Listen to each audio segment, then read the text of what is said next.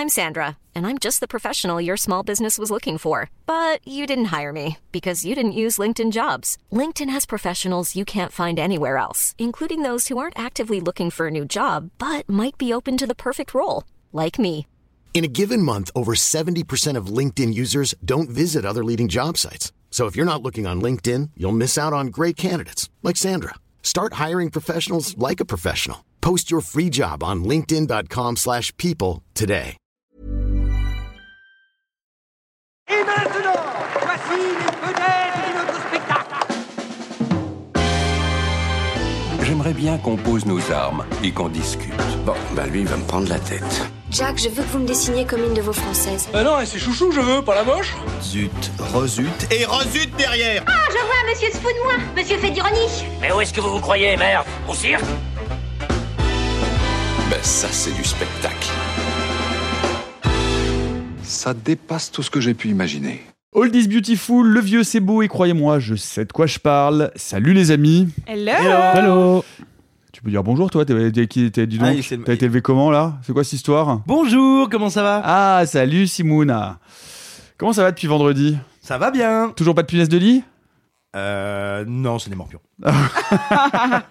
Bon, vous avez révisé vos leçons pour cet épisode, crucifix, pieux en bois, nuisette vaporeuse. pas de doute, on est bien chez Mario Bava. L'horreur. L'angoisse. La terreur sont des mots qui font frissonner. Mais ce ne sont que des mots qui ne peuvent qu'imparfaitement exprimer à quel point le masque du démon est un film qui engendre des émotions extraordinaires. Le démon Vous avez certainement reconnu un extrait du Masque du démon de Mario Bava avec Barbara Steele et John Richardson. Euh, une grande rétrospective d'un certain nombre de films de Mario Bava commence à partir de demain, donc on est un peu en amont euh, pour une fois euh, de la diffusion. Quand on dit Bava, on pense, bah, on pense Giallo, on pense couleur criarde, on pense giclée de sang écarlate. Eh bien non, le Masque du démon, c'est un magnifique noir et blanc, Simon. Donc on va prendre un peu le contre-pied pour commencer. Oui, mais parce qu'en fait, Mario Bava est un, est un metteur en scène, est un artiste à la carrière infiniment plus variée, euh, plus surprenante, plus imprévisible que euh, l'image qu'on peut en retirer un, petit peu, un petit peu aujourd'hui. Pourquoi? Bah, Il faut bien voir que Mario Bava, qui naît en 1914, est un fils de chef opérateur. En 1914, c'est-à-dire que le cinéma est encore un art extrêmement jeune. Mario Bava, c'est quelqu'un qui va apprendre le cinéma de sa plus tendre enfance, avec quelqu'un qui lui-même avait été à l'avant-garde de la création de ce médium. Donc, c'est quand même pas anodin comme place dans l'histoire d'une pratique artistique. Il y a aucun peintre aujourd'hui qui soit le fils d'un des tout premiers peintres. Il y a euh, aucun sculpteur qui soit le fils d'un des tout premiers sculpteurs. Il y a aucun tueur en série qui... Ah, si, peut-être. Tout ça pour dire que euh, Mario Bava va apprendre aussi le cinéma dans un art de la débrouille, pas seulement pour des questions économiques, mais parce qu'à l'époque, encore une fois, le cinéma est naissant, donc il faut inventer des solutions.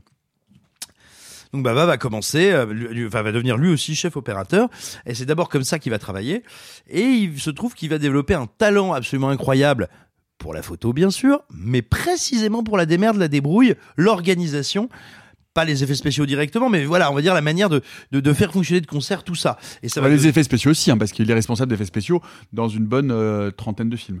Oui, oui, bien sûr, mais ce que je veux dire, c'est que c'est pas exclusivement ça. C'est que quand il travaille sur les effets spéciaux, il ne travaille jamais que sur les effets spéciaux, ou rarement. Il travaille, au contraire, vraiment à faire fonctionner, un peu comme un chef d'orchestre, tous les instruments de concert. À tel point qu'il va devenir, euh, dans les années 40, 50, un, un, un- une espèce de super premier assistant chef op qui va carrément sauver des films. On dit que c'est lui qui a sauvé la grande bataille de marathon euh, de Jacques Tourneur en 59 ou 1960, je ne sais plus, 59. Euh, donc voilà, c'est quelqu'un qui va vraiment développer une technicité incroyable et puis il va se mettre à faire des films. Et alors là, le Mario, quand il fait des films, bah, c'est quelque chose. On est dans le cinéma italien de l'époque, c'est un cinéma qui s'en fout des droits, qui fait des espèces de suites, remakes, inspirations dans tous les genres, dans tous les sens, qui produit énormément parce que si euh, Berlusconi a travaillé légalement à détruire le cinéma italien en libéralisant et en détruisant tous les systèmes collectifs comparables au système français, eh bien, avant Silvio Berlusconi, le cinéma italien, quand bien même il a connu des crises, était un cinéma ultra productiviste. Et donc, bah, le Mario, il va faire des dizaines de films qui vont aller du péplum euh, au film érotique, au western, au western spaghetti, à la science-fiction, au film d'horreur, au cinéma gothique avec le masque du démon. Bref, dans absolument tous les genres. Mais en gros, à chaque fois, c'est fauché, Ça va toujours dans les genres un peu crapoteux. Ça nous parle toujours de violence et ou de sexe, parce que oui, chez Mario Bava, on parle souvent du baveux. Et euh, J'adore l'humour. merci. Moi aussi. Et, et qu'est-ce que c'est donc les films de Mario Bava? C'est une espèce, on pourrait dire, c'est de. Baveux, mais ce mot. Mon Dieu, non, mais Franchement, le temps ça arrive ça à la zone sous-corticale. Ça fait des années que j'ai pas vu l'employé. Je suis trop heureux. Ouais, Papy, ouais. si tu moi, j'en pense à toi. Quelle horreur. Euh, ce sont des films qu'on n'appelait pas forcément série B à l'époque ou dans le dans le dans le, le champ de la production italienne, mais techniquement ce sont des séries B, des films à petit budget qui visent euh, le sang, la violence, l'ultra divertissement pour plaire aux spectateurs. Sauf qu'à leur tête, il y a un artisan, un artiste d'absolu génie qui est capable de travailler avec des scénarios pas toujours euh, formidables, voire souvent tout pété, euh, mais euh, d'apporter un soin à la direction artistique, euh, de la travailler tant en termes, je veux dire, pure de, pure réussite euh, technique, que de malice, que de comment dire, de manière de, de nous avoir, de nous tromper. La planète des vampires, c'est quand même un film de série B, de SF totalement psychotronique, qui aura aussi bien inspiré Nicolas Winding Refn que que Alien de Ridley Scott, et qui a des costumes complètement déments, une DA incroyable. Mais bon, ça vaut pour énormément de ces films. Et c'est quelqu'un qui du coup euh, arrivera aussi à aller carrément vers l'expérimental là dans les dans la ressortie de ces euh, prochains jours. Il y a notamment Les Chiens enragés qui est pas un des plus connus qui est pas un des plus commentés qui est un film quasi expérimental. On pourrait dire que c'est un espèce de, de de une espèce de thriller très nerveux avec prise d'otage quasiment intégralement filmé depuis l'intérieur d'une voiture. Euh, c'est euh, y, a, y a- voilà. Et donc voilà on est dans cette espèce de série B euh, qui ne se prétend pas intellectuelle ou hallucinatoire à la Argento et qui pourtant revêt une dimension psychanalytique extrêmement forte. Et c'est le cas tout à fait avec le masque du démon. C'est ça, hein, on, on parle souvent des deux maîtres du Giallo, euh, Argento et Bava, c'est deux cinémas qui sont finalement très très distants et très éloignés l'un de l'autre. Ouais, bah, en fait, ce qui est drôle, c'est que Bava et, euh, et Argento m'évoquent un petit peu, alors euh, dans un registre euh, évidemment euh, bien différent, hein, mais Eric m'évoquent et, un euh, petit Nakache de la Lenano. non, euh, non, et non plus. Euh, Truffaut et Godard. Bah oui, parce qu'en fait, c'est ça. Bah, c'est que- moins, moins non, drôle mais- du coup. Ouais, mais oui. Moins mais- drôle, mais, mais plus à propos. Mais c'est vrai que, que Bava et Argento ont été euh, ceux qui ont fait naître le giallo dans sa forme la plus aboutie et la plus définitive, mais ce sont effectivement deux cinéastes radicalement différents, tout comme Truffaut et Godard, qui sont à l'origine, avec d'autres cinéastes évidemment, de la nouvelle vague, bah, sont deux cinéastes très différents qui vont très rapidement prendre des parcours que tout oppose, hein, puisque Truffaut va vite laisser tomber la nouvelle vague pour faire des trucs chelous avec euh, Jean-Pierre Léo, et Godard, lui, va continuer jusqu'à la fin de sa vie à expérimenter la matière filmique. Euh, bah, en fait, ce qu'on peut constater quand on regarde le masque du démon, euh, c'est que Bava, il a un imaginaire gothique et un imaginaire bis qui est, qui est beaucoup, sans critique aucune vers euh, Argento, hein, mais qui est beaucoup plus franc et beaucoup plus euh, frontal que Argento parce que Argento il y a effectivement une dimension assez philosophique assez intellectuelle Revendiquée, euh, en dans tout son cinéma revendiquée comme telle hein, Très hallucinatoire. hein. C'est-à-dire que très onirique, alors que finalement Bava c'est un raconteur d'histoire. Bah, Bava, il est viscéral. Il Voilà. est pas onirique, il est viscéral, quoi. Donc, euh, quand on veut filmer du sexe, on y va. Quand on veut filmer la mort, on la montre plein cadre et avec quand même des, des images de mort, notamment un cadavre dans une, dans une tombe qui n'a plus Dieu. Enfin, un truc qui est quand même, pour l'époque. Assez, euh, assez crado. Dans le masque du démon. ouais. Dans le masque du démon, oui, je précise, euh, qui est assez crado, euh, bah, parce que je pense que voilà, ces, ces deux cinéastes-là, ils incarnent deux facettes du cinéma euh, d'exploitation italien de l'époque, avec d'un côté bah, Argento, qui est l'intellectuel, quoi, celui qui a pensé le cinéma d'exploitation et qui a envie de, de le de le rehausser intellectuellement entre guillemets. Et puis de l'autre côté on a Bava effectivement fils de technicien donc vraiment un artisan qui a un savoir-faire qui a une passion pour ce cinéma là et qui du coup va va y aller pleine balle et dans une démarche encore une fois beaucoup plus sensorielle et, et beaucoup plus cabreuse. Et qui a même un petit côté Ray Harryhausen. Hein. Enfin, vraiment, dans, Oui, dans oui. tous les, dans tous les péplons, dans, dans la façon dont il se saisit Côté carton pâte quoi. voilà, des, des- de ses effets spéciaux avec euh, les moyens du bord. Comment t'as découvert euh, Bava, Arthur? Eh bien, avec ce film ce matin. Voilà. Non, Ah, mais là, frais, tu vas quoi. pouvoir le mettre sur les terres. Ah, ah, C'est déjà ah, fait. ah. Wink, wink, wink. Euh, non, moi, j'avoue que c'était un, un- un gros pan euh, manquant de ma cinéphilie, et je pense que c'est une excellente porte d'entrée parce qu'en fait, c'est un de ses tout premiers longs, et je sens que effectivement, comme l'a dit Simon tout à l'heure, tout, toute sa filmographie va ensuite de- dévier, et en même temps, j'ai l'impression qu'il y a un peu toute sa recette, tout ce qui est baba, de ce que, vous- tout ce que vous venez de me raconter sur sa filmographie, je le retrouve dans ce premier long. C'est peut-être pas un film que je recommande à regarder dès le réveil, par contre. Ce que j'ai fait ce matin, ça peut-être pas parce que j'ai été, Non. j'ai été assez surpris. Alexis parlait de la scène du cadavre. Le masque. Alors, faut peut-être euh, expliquer que le masque du démon, c'est euh, l'histoire d'une sorcière et de son amant qui sont brûlés et en tout cas euh, Sorcière vampire. sorcière vampire, mais Mm. euh, sorcière. Vampire. Vampire. Salope. Ah non, carton rouge, carton rouge. Non, mais en plus, je plaisante, mais c'est pour dire qu'il y a aussi un rôle de la sexualité. Non, non, non, du te justifie pas, te justifie pas. Carton rouge. Garde- carton rouge. reste On sur lui la blague. Allez, on continue. Je sais pas si je vais Donc- regarder celle-là. Si, si, si, si, si, si, si. elle est là, faut la garder. Euh, une sorcière, une sorcière et, et son amant, on va dire, euh, qui se retrouvent donc euh, brûlés euh, parce qu'on est en plein Moyen Âge et qui ont un masque avec des clous euh, pour essayer de les emprisonner entre guillemets et qui 200 ans plus tard vont essayer de se revenir et de se venger parce qu'ils avaient jeté un, un sort euh, sur les familles de, de descendants. Bref. Vous voyez le genre, une, une sorcière qui veut, qui revient à la vie, quoi. Oui, Et par fait, accident, parce qu'il y a, il y a, il y a, il y a, y a, voilà, une, une voiture qui tombe, qui tombe en panne. Donc il y a une roue, il y a une carrosse qui Oui, tombe en panne. que- que- À l'époque, une, une panne, c'est c'est une roue qui se casse. Ouais, c'est pas technique, concrètement. Non, et, et- et j'ai déjà première chose, moi j'ai été euh, estomaqué par la scène d'introduction, qui est donc la scène euh, où on va brûler la sorcière à son amant, qui est une longue scène d'exposition, qui est assez euh, graphique et qui a une mise en scène folle et de et de manière générale pour reprendre ce que disait Alexis moi j'ai été soufflé parce que je voyais un film des années 60 je me suis dit oh ça va être gore mais enfin, ça va euh, j'ai déjà vu euh, les yeux son visage mais non non non non non non non c'est euh, c'est âpre c'est dur il y a des effets spéciaux partout vous parliez de cinéma de la débrouille ça se voit et en même temps ça se devine pas toujours hein. j'ai beau connaître le certain euh, petit effet de montage ou effet de lumière pour faire acheter des rides, disparaître, voilà. Bah, il y a quand même des moments où je me demande vraiment comment ils ont fait ça. Je me demande comment on rajoute des yeux comme ça. Je me, enfin, 60 ans plus tard, il y a des moments où je suis face à des, un, un morceau de cinéma qui m'est encore inexpliqué. Non, je trouve que c'est, c'est très fort. Ça, ça c'est moi. Enfin, on, en a, on a parlé hein, de, de- des effets spéciaux, etc. Moi, j'adore ce moment où tu dis, mais comment Ouais, mais c'est ça. Et chez, Ba- et chez Bava, il y a, y y ce- y a- jeu Bah, sur les sûr. éclairages et sur les différentes teintes d'éclairage qui font apparaître des maquillages qui apparaissent Mais sous alors, une couleur de lumière et pas sous une Ça, autre. je- ça, j'ai deviné parce que je connaissais l'anecdote hein, de comment euh, la sorcière va essayer de passer à son double et qu'on voit comment elle se vieillit. Et donc, je savais qu'il y avait une histoire de lumière, de traits rouges qu'elle va masquer puis faire apparaître. Par contre, vraiment, Puisqu'on est sur, degré- il faut préciser qu'on est sur du noir et blanc. C'est Ouais, une chose sûr. importante. C'est un film en noir et blanc. C'est le premier long métrage que Bava signe seul, ne co-réalise pas. Ok. Mais par Historiquement. Autant, autant ça, je le devine et je le sais, autant vraiment, le cadavre qui a des yeux off mollet, je, je, je ne sais pas. Je ne sais pas comment c'est fait. Sophie Bava, c'est euh, comment t'as découvert ce film euh, quel- Comment tu l'as Comment ça t'a fait réagir? Euh, alors moi, je connais euh, bien La Baie sanglante, euh, qui est euh, un film qui m'a marqué.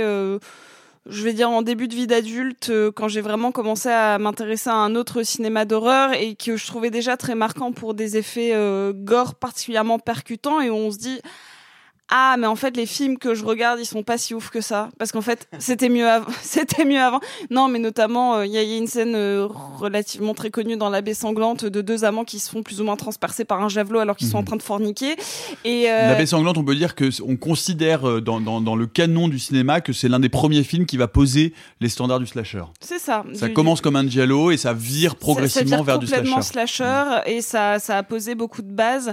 Euh, là, là, ce qui est intéressant, c'est que, euh, et c'est ce que j'ai marqué dans notre petit tableau à commentaires, quand j'ai découvert celui-là, pareil, à la période où je me suis beaucoup euh, intéressée à un autre type de, cinéma de genre, je me suis beaucoup intéressée au, au film de la Hammer. Et euh, et en fait, celui-là, j'ai l'impression que c'est le. Si ça existait à l'époque, j'ai marqué que ce serait un peu le, le pan A24 d'un film de la Hammer. C'est-à-dire que ça en reprend tous les codes et ça, ça va les les les les, rend, les sublimer. C'est-à-dire que là, on a, euh, euh, on va avoir ces, ces codes. euh, moi, il y a, y a un film de la Hammer qui me fait beaucoup rire et que j'aime beaucoup, qui s'appelle Vampire Lovers, euh, qui est un, un gros film bien bourrin, bien lesbien, euh, avec vraiment deux nanas un peu à poil qui se roulent des pelles et qui se rentrent les crocs. Euh, pour, voilà. Et, euh, et, là, il y a, ça, mais avec une photo sublime, avec des cadrages fabuleux et, en même temps euh, je, voudrais mettre un espèce de warning quand vous allez découvrir parce que vous allez découvrir ce film qui est important euh, c'est kitsch, on va pas se mentir, hein. c'est-à-dire que le doublage en anglais euh, fonctionne pas toujours, euh, qu'il y a une musique euh, qui est bah, qui est un peu style Hammer, c'est-à-dire très poussée, très avec une musique très forte, et en même temps on peut pas s'empêcher en tant que cinéphile de se faire un waouh putain ce plan mais quel bonheur! Donc donc c'est particulier. Moi je voudrais juste revenir un petit peu sur ce qui a donné ce film. Et il y a une petite anecdote intéressante C'est basé sur une nouvelle d'un auteur euh, que j'aime beaucoup qui s'appelle Nicolas Gogol, euh, qui est un auteur euh, russe, en tout cas euh, qui à l'époque faisait partie de l'empire russe, mais euh, c'est plutôt géographiquement un auteur ukrainien et qui a, en fait, fait partie du, début de sa de j'allais dire de sa filmographie, de sa bibliographie.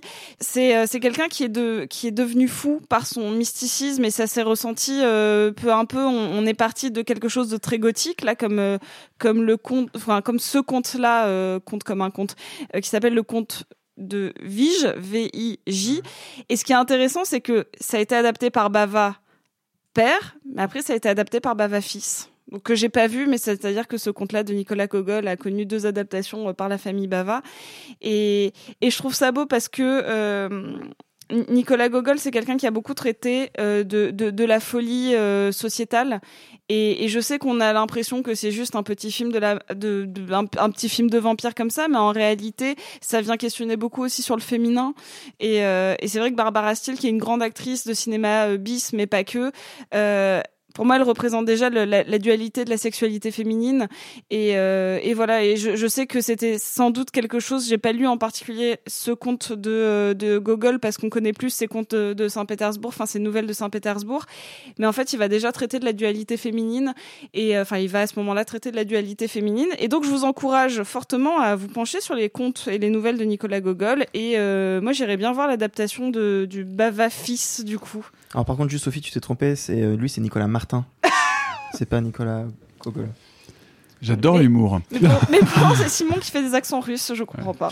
Euh, non, ce qui est, ce qui est, ce qui est, euh, ce qui est intéressant donc dans, dans le Masque du démon, c'est que le lien avec la Hammer, il est direct. Hein, C'est-à-dire que si Bava, qui sort de plusieurs péplums, euh, décide de, ch- de, de, de tourner un film d'épouvante, c'est parce que on vient de sortir, euh, je crois, du Cauchemar de la Cruella de, de Terence Fisher, qui vient de faire un carton, que donc il veut faire un film de vampire, et que technicien débrouillard, euh, ses producteurs lui disent tu dois tourner en couleur parce qu'aujourd'hui la Hammer tourne en couleur et que justement il faut du sang, il faut que ça agisse, etc. Et lui il dit non, non, non, non, non, non, pour les effets spéciaux que je veux faire, je suis obligé de tourner en noir et blanc parce qu'en noir et blanc j'aurai accès à ces effets spéciaux qui sont euh, Ouais, ouais. liés au Mm. changement de- de- de- de- de- d'éclairage et, et de couleur d'éclairage que je pourrais pas faire, euh, que je pourrais pas faire sans Même sur les sans- décors, ça se voit qu'il y a de la débrouille, de la volonté de. Enfin, j'ai cru voir que les scènes de forêt, parfois c'était avec des morceaux de verre. Enfin, il, il- cette débrouille-là, il- tu, peux, tu pouvais pas la faire en couleur, je pense. De manière générale, pas que sur euh, la manière de représenter la mort ou la ou décrépitude du décor. Oui, et puis j'ai l'impression qu'il s'inspire aussi, euh, pour revenir un peu à, à Gogol aussi, mais dans, dans certains cinémas russes. hein. Moi, je vois des plans Mhm. qui sont très inspirés d'Eisenstein et, euh, et, Complètement, et je, pense que euh,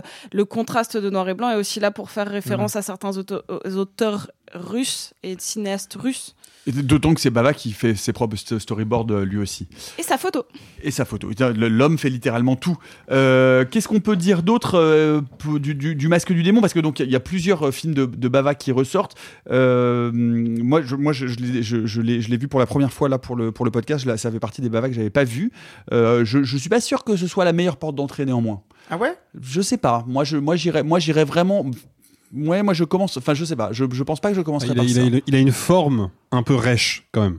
Tu vois, c'est c'est moins c'est moins attir- attirant que les giallo en couleur assez clinquants et, Ouais, mais en même temps, et il est assez érotique qu'il a pu faire quoi. Est tellement Non, généreux dans, dans- dans son scénario, dans la richesse de, de, de trucs qui Mais se passent à l'écran. que- Moi, j'ai- j'ai une, j'ai une passion pour la planète des vampires, mais. euh, Ah ouais Oui, alors, mais moi je le trouve plus difficile d'accès à la planète des vampires parce que tu sens quand même qu'il n'y a pas beaucoup de pognon, tu sens qu'il y a que deux décors et il a beau être génial. Je pense que pour un public d'aujourd'hui, c'est pas évident forcément la, la- la planète des vampires. Mais moi j'adore le film, il, existe dans une très très belle édition chez je ne sais plus qui.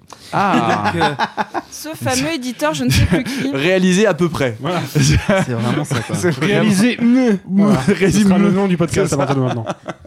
né un trucage. Euh, et donc, euh, non, tout simplement ce que je voulais dire, n'oublions pas par exemple que. Que- oh, ça va.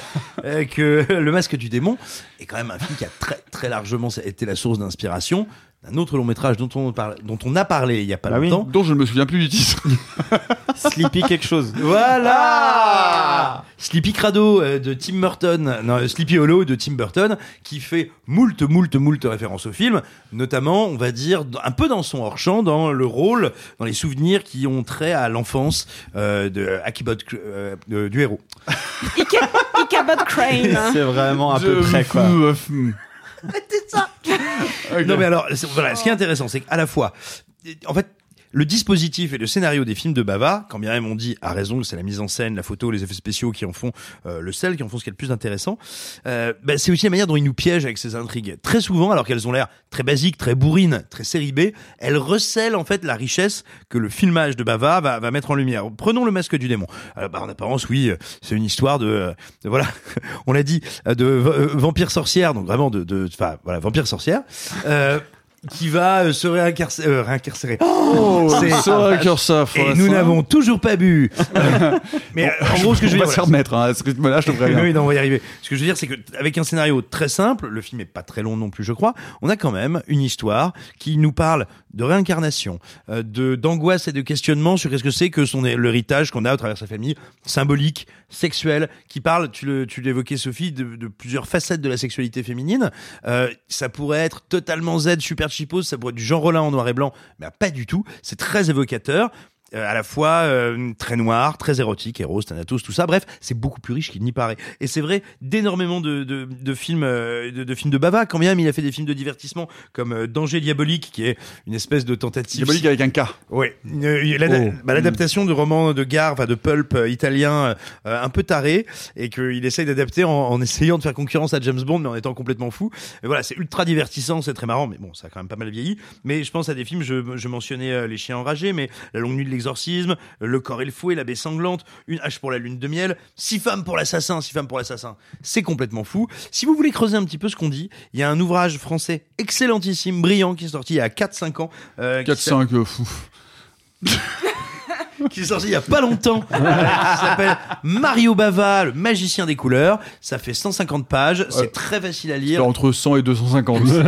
à la Ça louche. va jamais s'arrêter. Stop. Stop. Et c'est très bien. J'aime beaucoup Mario Bava.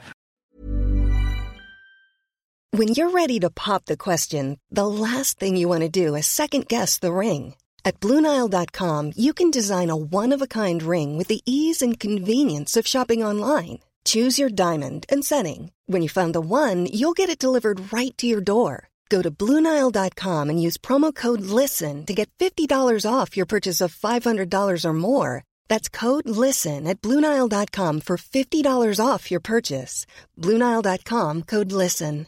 I'm Sandra, and I'm just the professional your small business was looking for. But you didn't hire me because you didn't use LinkedIn jobs. LinkedIn has professionals you can't find anywhere else, including those who aren't actively looking for a new job but might be open to the perfect role, like me. In a given month, over 70% of LinkedIn users don't visit other leading job sites. So if you're not looking on LinkedIn, you'll miss out on great candidates like Sandra. Start hiring professionals like a professional. Post your free job on linkedin.com/people today. Tu parlais, Nicolas, a raison, du cauchemar de Dracula de Terence Fisher, qui a été le moment où d'un coup le cinéma de monstres a complètement pété le box-office et tout le monde a voulu en faire, y compris Mario Bava avec ce film-là, enfin surtout ses producteurs à la base. Euh, le cauchemar de Dracula, c'est un film qui va cocher toutes les cases de la mythologie du vampire, mais qui ne va cocher que les cases de la mythologie du vampire. Là, le personnage de la méchante qui s'appelle Asa, si ma mémoire est bonne, ou Ava, je sais pas, c'est c'est Asa, je crois. C'est c'est une catastrophe. à la louche. Ouais. Asa, c'est Asa. C'est Asa. On va l'appeler Françoise tu vois, j'ai par convention. Tu vois, j'ai douté alors que j'avais le bon nom. Donc, le personnage de la méchante qui s'appelle Asa, elle est présentée comme une sorcière au début du film, mais ensuite elle va adopter un comportement de mort vivante slash vampire et en même temps c'est un fantôme on a du mal à saisir si elle, si elle existe vraiment matériellement ou pas et puis on a aussi des allusions avant-gardistes encore une fois à ce qui va devenir plus tard le film de zombies et en même temps il y a de la possession donc elle a quelque chose de démoniaque enfin il y a- le film crée une, une profusion de mythologie qui fait que bah en fait c'est difficile de, le- de le, de le ranger dans une Comme catégorie Buffy. Euh, comme on est pas Buffy, très loin d'un jeu de. Rovski même. Ben oui, mais c'est surtout là où je veux en venir et pourquoi le film est avant-gardiste. Quand James Wan a connu un succès gigantesque avec The Conjuring, il a connu un succès précisément avec cette recette-là. Parce que le premier Conjuring, c'est quoi? C'est à la fois un film d'horreur à jumpscare façon train fantôme, et en même temps c'est une enquête paranormale, et en même temps c'est un film de possession démoniaque, et en même temps, par instant, c'est presque un film romantique sur un couple face à l'adversité, euh, etc. C'est plein de bouts de genre agglomérés les uns avec les autres et c'est ce qui a fait le succès la fraîcheur du film à cette époque-là. Et ben le en fait Mario Bava a fait ça dès son premier long métrage. C'est intéressant de le replacer aussi dans son dans, dans son contexte euh, historique en termes de euh, représentation de la violence. Oui. parce que euh, si la Hammer le, le, le cauchemar de Dracula est pas un film très violent. C'est-à-dire que c'est un film sur, qui a des scènes relativement graphiques mais par rapport à ce que montre Bava rappelons-nous qu'on est en 1960 et je viens de retrouver ça dans la chronologie de cinéma du film l'horreur ou en tout cas la violence représentée à l'écran elle, elle est encore très largement du côté de la suggestion. Preuve en est qu'une semaine avant sort un film que vous avez peut-être vu ici mais peut-être pas tout le monde qui s'appelle Psychose. Alors, c'est sorti quoi Une semaine, un mois avant ouais, une semaine, un an. qui est en noir et blanc. qui est en noir et blanc ce qui est pas anodin Moi, je l'ai vu. Ouais, Dans- de, de, de, de Manfred Hitchcock. à la louche. Non, mais, non, mais c'est intéressant de voir comment. Alors, Hitchcock, c'est pas du tout. On, on, on compare pas du tout les deux réalisateurs qui n'en sont pas au même niveau de leur carrière et qui, qui ne, ne travaillent pas du tout la violence pour les mêmes raisons et de la même Bien façon. sûr. Mais on voit bien comment on est donc en 1960 et que et comment Bava lui commence à entrouvrir une porte dans laquelle va vont s'engouffrer ensuite et dans laquelle il va y avoir une forme de surenchère dans la représentation parce que les films de la Hammer c'est un peu cet effet euh, massacre à la tronçonneuse et le croc du boucher qu'on a tous en tête mais les films de la Hammer sont pas des films violents c'est des films avec des scènes très très iconiques avec du sang mais c'est du sang qui coule sur la peau sans plaie souvent enfin c'est pas du il y a, y a- il y a pas il y a pas énormément de gore dans les premiers hein, je parle Ouais. des premiers mais donc du Il y a coup plus de décolleté que de sang. Non, mais Ouais, c'est vrai, je voilà. dis ça euh, très sérieusement. Je veux dire, les films attiraient aussi beaucoup pour ça. C'est ça. Six femmes pour l'assassin, on va, on va, on va grimper d'un cran. Et Six femmes pour l'assassin, c'est pas très longtemps après, hein, c'est 64. Et là, et là, pour le coup, dans femmes pour l'assassin, on arrive à un niveau de violence et, on est en plein dans le giallo des deux pieds dedans, pour le coup. Et, euh, et on a du sang, et on a du sang jusqu'aux gencives, quoi. Moi, je connais pas sa filmographie, mais par contre, il y a un truc qui est très intéressant, c'est que de ce que je comprends de ce que vous dites, c'est un peu comme pour le Masque du Démon, c'est donc ce sont des films très généreux. Ce sont des films qui durent tous entre 1h20 et 1h30. C'est fou de pouvoir réussir à injecter autant et de cinéma et de scénarios riches et de thèmes et de grands thèmes en aussi peu de temps. Le faire, je viens de vérifier, son film le plus long, c'est Diabolique, qui dure 1h40. Enfin, c'est c'est fou de réussir à, à raconter autant de choses en aussi peu de temps. Je sais pas, il y a Sophie qui est là depuis un quart d'heure. Mais c'est votre truc là, j'allais dire bah, entre 1h et 5h30. Enfin, tu vois, je- on est tous matrixés c'est terrible Ça, c'est parti. C'est Euh, un dernier mot, donc peut-être, euh, oui, si, si euh, si- les, les films, enfin, vraiment, si vous deviez conseiller un film de Bava pour rentrer, moi, je, moi, je dirais, ouais, c'est vrai, t'as- t'as fait- Simon a peut-être raison, peut-être que la planète des vampires, c'est pas le meilleur pour commencer. Oui, pas la, pour baie- la commencer. baie- la baie sanglante, la baie La sanglante, sanglante, c'est vachement Ouais, bien on peut tous se mettre d'accord là-dessus Ouais, je pense euh, qu'on peut être d'accord pour dire que. ben moi, j'ai pas vu, mais six femmes pour l'assassin, rien que pour faire. Mais euh, et j'allais dire, si femme pour est-ce- l'assassin est-ce- aussi, ça marche Est-ce bien. que tu l'as Ah vu, Si femme pour Sur l'assassin Letterboxd, oui. Mais- Non. Bah, petit, Euh, petit, petite euh, précision quand même euh, technique parce que je pense que ça peut intéresser les gens euh, par rapport à ce que à ce qu'on disait tout à l'heure sur le fait que Mario Bava veut tourner le film en noir et blanc alors que ses producteurs lui conseillent très vivement de le tourner en couleur pour matcher avec les films de la Hammer parce qu'il dit moi j'ai besoin du noir et blanc parce que le noir et blanc rend possible certains effets spéciaux. Et notamment il y a un effet spécial qui est encore aujourd'hui assez sidérant dans le film c'est qu'on a plusieurs moments où le personnage de la grande méchante, de la sorcière, a des rides très prononcées sur le visage qui, dans le même plan, sans aucune coupe, vont progressivement disparaître ou réapparaître. Euh, pour préciser vraiment comment cet effet spécial fonctionne, je vous renvoie vers un autre film beaucoup plus vieux qui date de 1937 et vous avez forcément vu passer cet extrait sur les réseaux sociaux, il a tourné partout. C'est un film qui s'appelle The Octopus, si ma mémoire est bonne, dans lequel il y a pareil un personnage de femme qui dont le visage va se transformer pour révéler que c'est une sorcière en un seul plan. L'effet est absolument sidérant. En fait, c'est tout bête. C'est qu'on va maquiller le visage de la comédienne avec un maquillage monochrome. Donc ce maquillage n'a qu'une seule couleur. Et ensuite, puisqu'on tourne en noir et blanc et que du coup on s'en fout de dissimuler certaines couleurs, on va mettre un filtre devant l'objectif qui empêche la caméra, enfin la pellicule, d'imprimer cette couleur-là, et ben ensuite il suffit juste de retirer progressivement le filtre pour que le maquillage réapparaisse progressivement à l'image. C'est comme ça que le procédé fonctionne. Je voulais juste faire cette précision pour que les gens visualisent bien de quoi on parle. Eh bien, filez donc euh, au cinéma pour voir euh, notamment Le Masque du Démon, mais les autres films qui ressortent en salle et l'expérience de Mario Bava en salle, je vous assure qu'elle est beaucoup plus forte, comme toujours, que devant un petit écran de smartphone filmé TikTok, sur TikTok. Ouais, c'est ça. exactement. J'y allais. En tout cas, Le Masque du Démon, c'est donc avec Barbara Steele et John Richardson. Euh, Vous pourrez aller voir donc d'autres films de Mario Bava. C'est à partir de demain, puisque la rétrospective commence officiellement mercredi. Et puis, vous pouvez nous dire en commentaire si vous êtes plutôt Mario Bava ou Maria Baveuse. Je suis désolé, je l'avais écrite comme ça. Maria baveuse, c'est vraiment. J'ai honte, je me sens sale, je vais aller me faire un bain de bouche. Euh, Allez, carte blanche. Et pour une fois, on va pas parler d'un film, mais de salle de cinéma. Euh, Alexis, tu voulais nous parler des cinémas de quartier, et notamment des cinémas de quartier parisiens. Bah oui, parce que bon, il faut, il faut qu'on soit transparent euh, avec euh, les gens qui nous écoutent. Si vous habitez euh, en dehors de la région parisienne, euh, quand je dis en dehors, je, je dis au moins à deux heures de transport, quoi, à un moment où ça devient compliqué de se déplacer à Paris pour voir un film, il y a de fortes chances pour que vous, bah, vous ne puissiez pas voir ce film-là, parce qu'en général, les ressorties de films de patrimoine, c'est sur des petits cycles de distribution. Ça dure pas très longtemps, en général quelques semaines, et c'est dans un parc de salles très réduit, et notamment les salles de quartier du 5e arrondissement à Paris, le fameux quartier latin. Il y a plusieurs cinémas, hein, je vais pas tous les citer, mais il y a le Grand Action, la Filmothèque, euh, le Christine 21, enfin Christine Cinéma Club maintenant. Et la Le particularité, exactement, la particularité de ces cinémas-là est que pour une très grande majorité d'entre eux, ils ne diffusent que des vieux films. Alors soit en copie restaurée quand il y a justement des nouveaux cycles de distribution, soit en pellicule 35 mm. hein. Ils ont tous des projecteurs pellicule encore euh, actifs. Pourquoi je parle de ces salles-là? Et j'ai envie de dire pourquoi on vous parle des films qui y passent quand même c'est difficile pour vous euh, d'y accéder si vous n'habitez pas si pas Paris? Bah, c'est tout simplement parce que moi j'ai passé 18 ans de ma vie, euh, les 18 premières années de ma vie en dehors de la région parisienne, je vivais en Mayenne et on avait la chance de temps en temps, via le cinéma euh, mon, enfin de la ville où était implanté mon lycée, d'assister à des projections de films de patrimoine, mais c'était relativement rare. Moi, je pensais que ça n'existait pas. Je pensais que les cinémas qui diffusaient des vieux films n'existaient pas. Et quand j'ai débarqué sur Paris, j'ai découvert ça.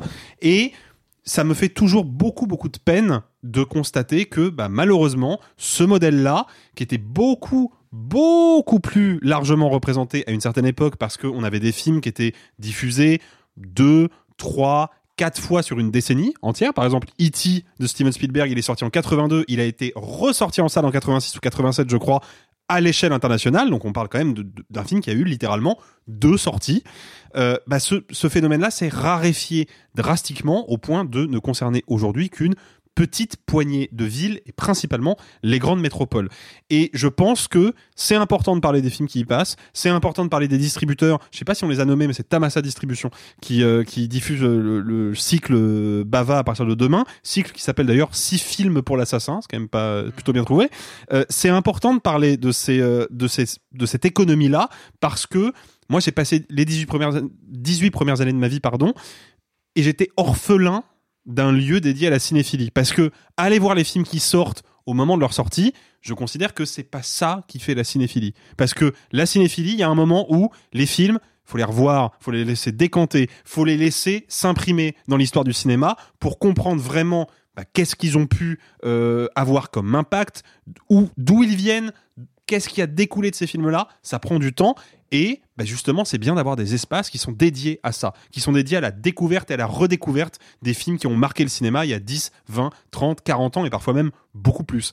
Euh, et pour moi, là, c'était important de parler de ces films-là et d'expliquer pourquoi, bah, pour- pourquoi on parle de leur programmation alors que bah, pour beaucoup d'entre vous, elle est inaccessible parce que justement, ce serait bien qu'un jour, ça cesse d'être le cas. Ce serait bien qu'un jour, peut-être, le cinéma, la diffusion de cinéma de patrimoine connaisse le sort qu'a connu le vinyle dans l'industrie musicale, par exemple, se redémocratise, parce que je suis sûr que dans beaucoup de villes de province, des villes comme Caen, comme Le Havre, comme, euh, je sais pas moi, euh, Toulouse, ou je ne sais quelle, euh, quelle ville de province, il y ait à nouveau des possibilités comme alors, ça. il y en- il y, en a, Alexis. hein. Il y a des réseaux. Il y a le cinéma Utopia dans le sud-ouest. Il y en a un à Toulouse. Il y en a un à Bordeaux qui sont des cinémas Ouais, euh, mais associatifs parle de- ou on parle de- coopératifs. de- de- Il y a le cinéma Le Mediasapo. C'est-à-dire qu'il y a beaucoup. Moi, je sais, par exemple, même. Et, il arrive même. euh, j'ai- travaillé. Je suis parti à un moment donné en contrat euh, assez longtemps à Évreux, qui avait un multiplex, mais qui était, euh, qui avait un exploitant qui réservait des salles pour du cinéma de patrimoine. Donc, heureusement, il y a des exploitants. Il y a des petites salles. Il y a des cinémas d'arrêt d'essai qui sont dans les grandes villes. Oui, mais et parfois, enfin, je veux dire,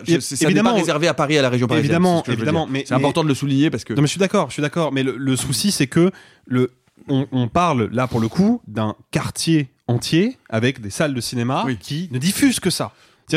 Évidemment qu'il y a toujours des. moi- Moi-même, je l'ai vécu. Il y a toujours des exploitants qui sont des vrais cinéphiles, des vrais passionnés, et qui, de temps en temps, ou même souvent quand ils y parviennent, réservent une salle ou deux. Mais une salle ou deux, c'est pas un cinéma entier. C'est pas la même chose. C'est pas la même signification. C'est pas le même impact. C'est pas le même public. Le public du quartier latin, c'est un public particulier. C'est des gens qui pour, pour eux, aller au cinéma, c'est pas aller au cinéma voir Bernadette ou le règne animal dont on vous parlait la semaine dernière. Aller au cinéma, c'est revoir les films avec Clark Gable, revoir les films avec Cary Grant. C'est entretenir l'héritage culturel et le maintien en vie presque d'œuvres qui, faut pas l'oublier quand même, hein, sont de plus en plus précarisées parce que aujourd'hui il y a des films anciens qui sont plus édités en Blu-ray, qui sont trouvables que sur des plateformes de streaming et le jour où ils disparaîtront de ces plateformes, on ne saura plus comment faire pour pouvoir les voir en bonne qualité légalement. Donc c'est quand même des problèmes qui se posent. Et ben d'avoir des lieux qui permettent encore de projeter en pellicule, qui permettent encore de projeter des versions restaurées qui n'existent que pour être projetées dans ces lieux-là, je pense que c'est important de le,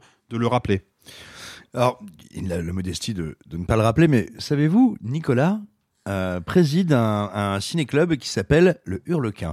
Et ben, je- je- j'en parle parce que il y a effectivement ce dont on a parlé, ces salles parisiennes qui, qui sont consacrées à la mémoire du cinéma, des Qui sont salles estampillées, qui sont estampillées à RSS. C'est-à-dire Quand tu exploites euh, un certain nombre de catalogues, tu dois te déclarer au CNC en tant qu'exploitant, donc de nouveautés ou euh, essai ou cinéma jeunesse. Enfin, je- j'ai j'ai plus les j'ai plus les catégories en tête, mais tu es déclaré comme euh, pouvant potentiellement diffuser ou devant dans ta mission de cinéma diffuser des des des des, des, des œuvres d'art et essai. Auquel cas, d'ailleurs, tu peux bénéficier d'un certain type de soutien qui sont débloqués par cette classification. Ok. Voilà. Là où je voulais en venir, c'est que euh, peut-être vous-même y avez-vous assisté, mais nous tous, euh, cinéphiles, journalistes, critiques ou personnes travaillant dans le secteur du cinéma, on a été euh, euh, surpris et heureusement surpris euh, par la renaissance des ciné-clubs. Il y a un peu partout en France, alors certes, souvent dans des villes de plus de 30 ou 40 000 habitants, mais pas que. Euh, des ciné-clubs qui se reforment, qui se recréent, souvent très, très éditorialisés, très thématisés. Des ciné-clubs qui vont faire du drame, qui vont faire du grand classique, qui vont faire de l'horreur, de la SF, etc. etc. regardez ce qu'il y a dans votre coin, regardez ce qu'il y a dans votre ville, parce que plus ces ciné-clubs croissent, plus ils sont durables, plus ils vont attirer de gens, plus ils auront de moyens, et surtout euh, de moyens, je veux dire, même humains, pour aller communiquer, chercher des copies, en trouver. Trouver des copies, c'est aussi un vrai problème pour toutes les entités de programmation qui essayent de rester dans la légalité. Non mais je peux vous en parler, à des- à de vous donner des exemples très concrets. hein. Euh, tu parlais de films qu'on peut plus voir, euh, qu'on va, qui vont disparaître des catalogues, etc.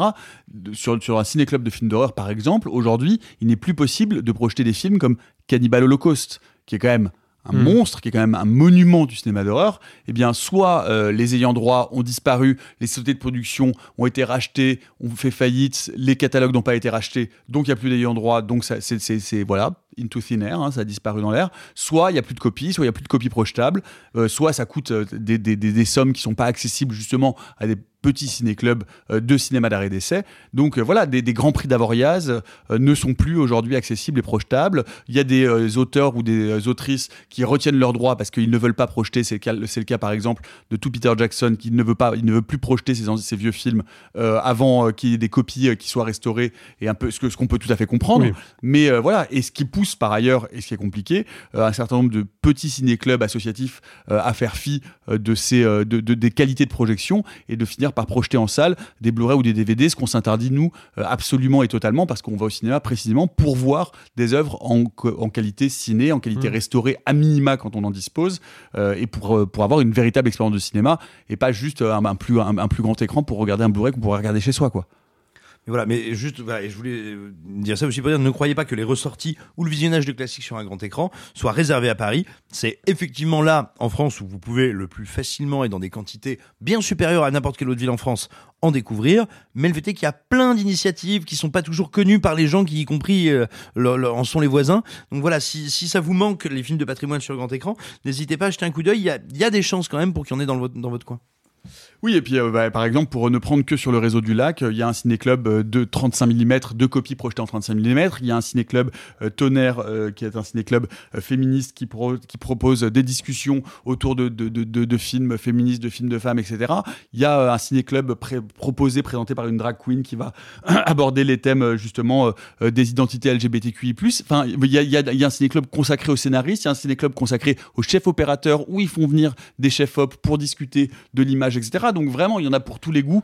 Euh, Renseignez-vous parce que c'est c'est aussi ces ciné-clubs-là qui font vivre euh, les salles, qui font vivre les salles d'arrêt d'essai, qui leur permettent d'avoir euh, des séances remplies. Hein, parce que quand on est un cinéma d'arrêt d'essai et qu'on diffuse des œuvres qui vont pas être la tête, à la tête du box-office de la semaine, bah, ça veveut dire qu'on fait que, que ces salles, on les remplit quand on est heureux à 10-15%. Et ben, quand plusieurs fois par mois, grâce à des ciné-clubs, on remplit les salles à 60, 70, 80%, je vous assure que ça fait une grosse différence. Ah bah, bien sûr, évidemment. Et, et si il y a des gens, euh, évidemment, il y en a hein, qui nous écoutent et qui habitent pas Paris, la prochaine fois que vous passez sur Paris, euh, allez faire des musées, allez visiter des monuments, il y a pas de souci. Faites un tour au cinéma, euh, de- dans les cinémas de quartier, dans les cinémas qui proposent des ciné-clubs alternatifs, parce que ces cinémas-là sont pour le cinéma de patrimoine l'équivalent euh, du musée d'Orsay pour la peinture académique du 19e. Voilà, c'est vraiment ça. Ce sont des, des, des lieux qui servent à faire vivre des films qui, dans le circuit classique des multiplex, ne visent plus. Et venez jeudi, après-demain, à la sûr. première de l'Hurlequin saison 3, euh, à l'Arlequin, donc rue de Rennes à Paris, où nous projetterons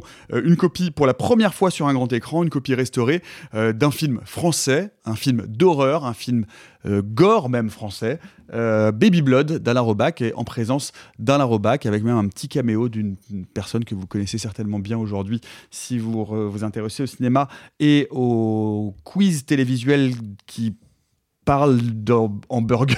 Benito Mussolini? Non, pas du tout, ça n'est pas du tout la bonne réponse. Bref, euh, voilà, euh, n'hésitez pas à venir. Un dernier mot sur les ciné-clubs, pas du tout. Une fois, deux fois, trois fois, parlez maintenant ou taisez-vous à jamais. Taisez-vous à jamais. Ça a été dit en vrai, enfin. Non, mais à la louche, Ouais, quoi. Vite fait. Ouais, pas, Bon, bon, pas sûr.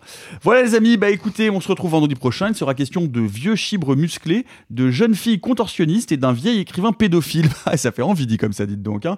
Allez, bye les amis, et gloire au passé. Messieurs, il n'est de bonne société qui ne se quitte.